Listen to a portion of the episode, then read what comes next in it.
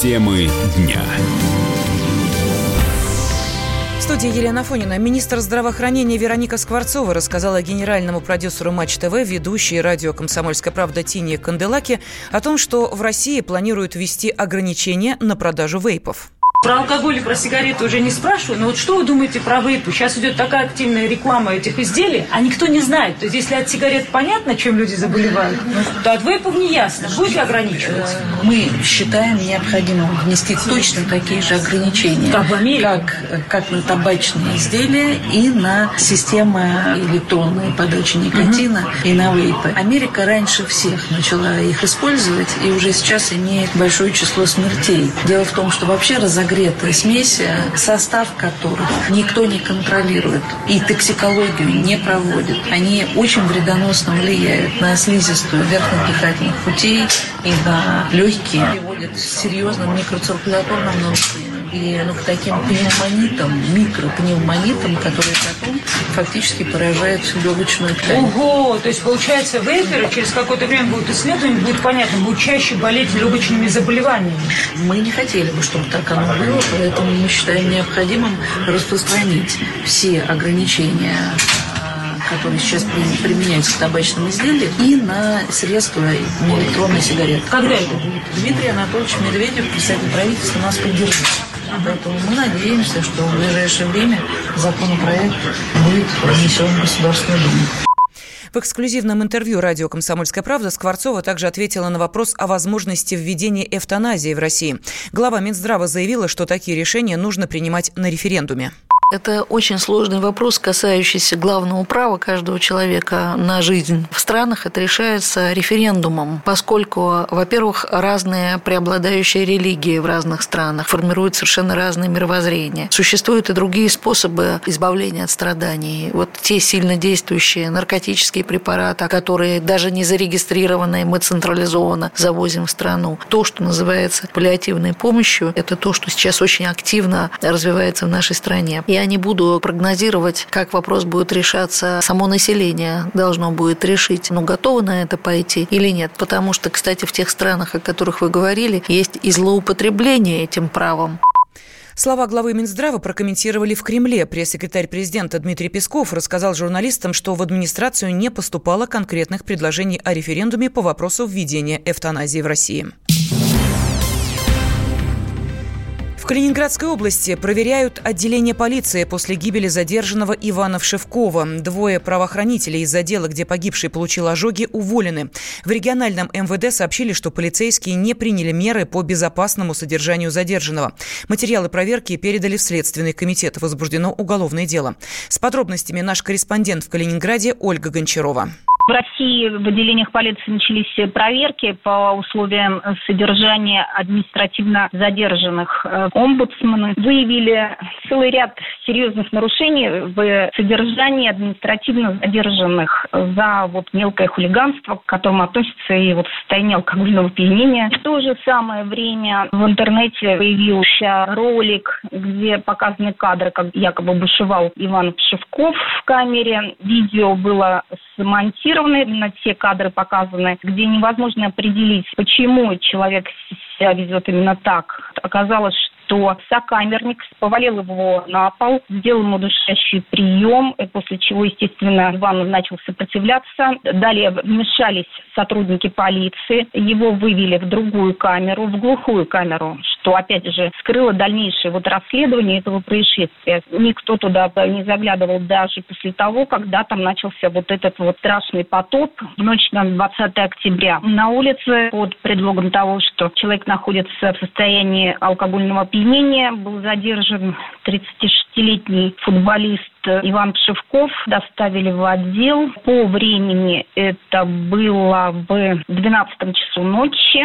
Затем Иван находился все время на связи со своей мамой. Он ей позвонил, сказал, что его задержали ни за что. Телефон у него не изъяли. И до полдвенадцатого ночи следующего дня он имел контакт с мамой, был возмущен, конечно, потому что за что меня задержали? Это один был такой вопрос с его стороны. Мама по телефону переговорила с сотрудником полиции, спросила, каков дальнейшее, дальнейшее развитие событий. Ей было сказано, кто составит протоколы, через полчаса его отпустят э, на свободу. В отдел полиции поехала его сестра. Ей было сказано, что Иван ведет себя неадекватно, что он агрессивен, и забрать его можно будет утром. Утром женщина поехала в отделение полиции, где узнала вот фактически в камере его сварили заживо. И он находится в реанимации одной из больниц Калининграда. Срочно туда приехали родители Ивана Шевкова. Буквально за несколько минут до приезда родителей он умер. Наши медики говорят, что там ошпарено было до 95%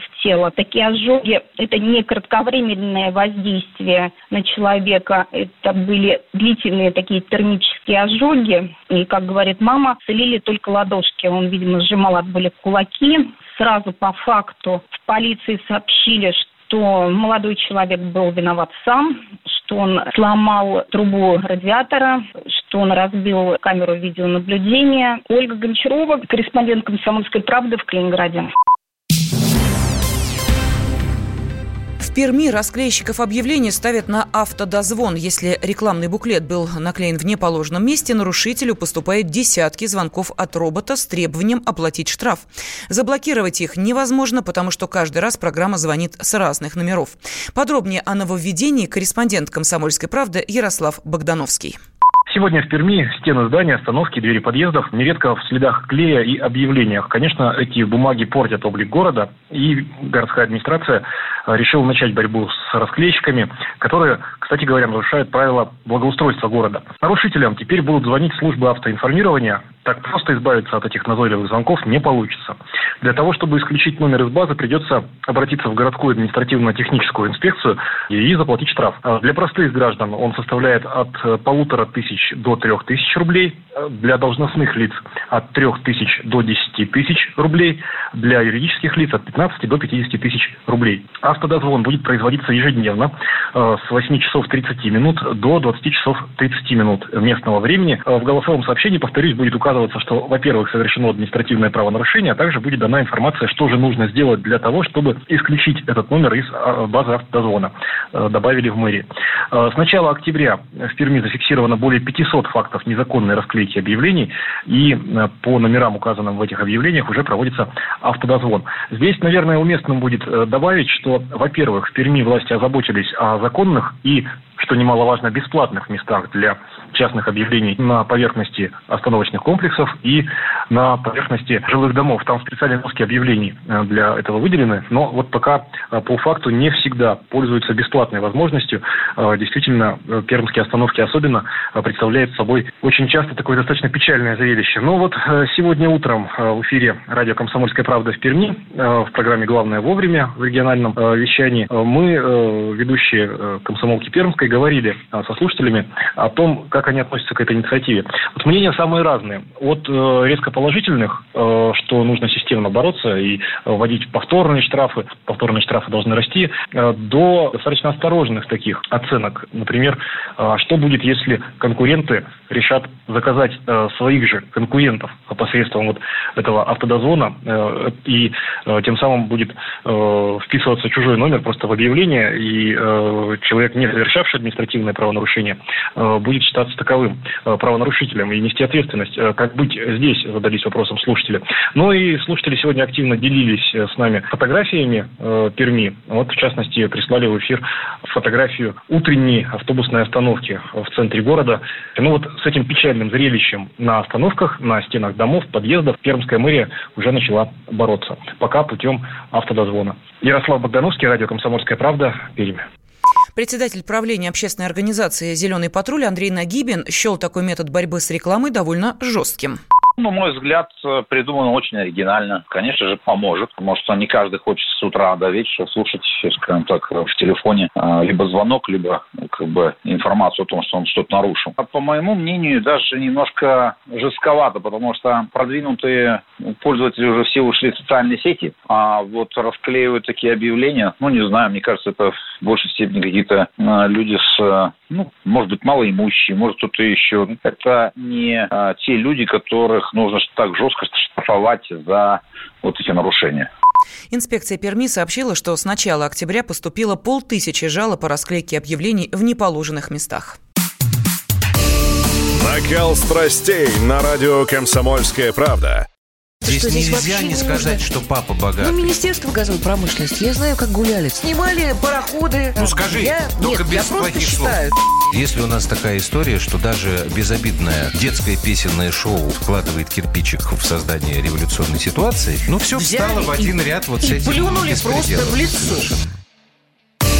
Андрей и Юлия Норкины. По будням в 9 вечера в программе «Простыми словами». Хорошо, будем иметь это в виду.